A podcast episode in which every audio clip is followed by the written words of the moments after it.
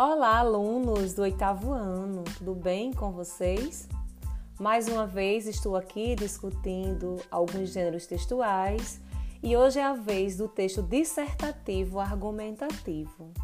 Além desse podcast, também estou disponibilizando algumas videoaulas para facilitar cada vez mais a compreensão de vocês a respeito deste conteúdo. Então, o texto dissertativo é um dos estilos de escrita mais exigidos nos concursos, em vestibulares e outras provas. Escrever um bom texto dissertativo exige domínio da língua portuguesa e capacidade de apresentar as informações seguindo uma linha lógica. Afinal, o leitor precisa ter clara compreensão sobre o que está sendo transmitido de forma que não exista ruídos e ou qualquer dificuldade de interpretação.